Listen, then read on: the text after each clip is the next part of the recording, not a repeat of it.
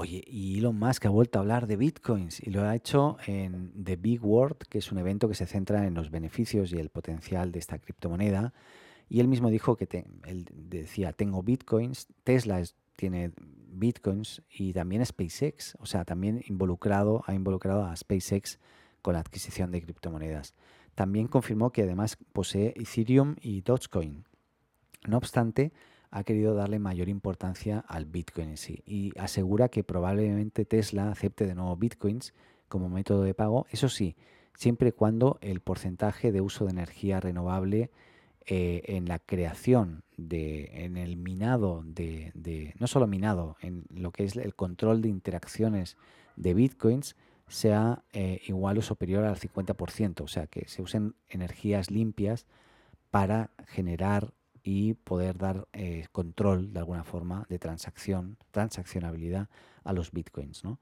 Si es así, lo más probable es que Tesla reanude la aceptación mm, de la venta de, vehículos a través de bitcoins em, y eso es bien interesante, pero igualmente es difícil de controlar. ¿no?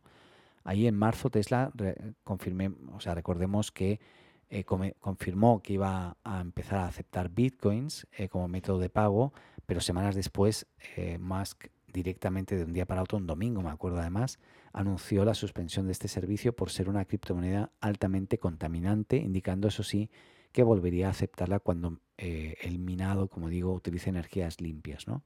Así que no, nada, o sea, es interesante pero recordemos que una nueva regulación en China obligó a cerrar decenas de puestos de minado de bitcoins eh, en las últimas semanas y esto también ha ayudado a, aliviar el preocupante problema medioambiental de la criptomoneda. Los mineros ahí además se trasladaron a otros países como Estados Unidos utilizando a su vez energías más limpias. ¿no? Entonces Elon Musk, recordemos, ha sido también acusado de influir en el estado de las criptomonedas. Yo mismo recuerdo el primer día que invertí 400 eh, dólares en bitcoins y en otras criptomonedas, se fue todo al desastre y bajó brutalmente eh, debido a los comentarios de este, de este, señor. Inicialmente esto gatilló esa caída y esa, esa desescalada brutal que, bueno, Bitcoin recordemos que está en más de 60 mil dólares y hoy está, en, hoy está en unos 32 mil dólares ¿no? por, por Bitcoin. Pero bueno, eh, veremos qué pasa, pero interesante que este señor vuelva. Ahora, esos comentarios no han afectado así súper positivamente en Bitcoin, así como que se haya ido todo, haya empezado a subir como la espuma. No, se mantiene estable hoy el Bitcoin en estos treinta y tantos mil dólares y bueno, veremos qué pasa.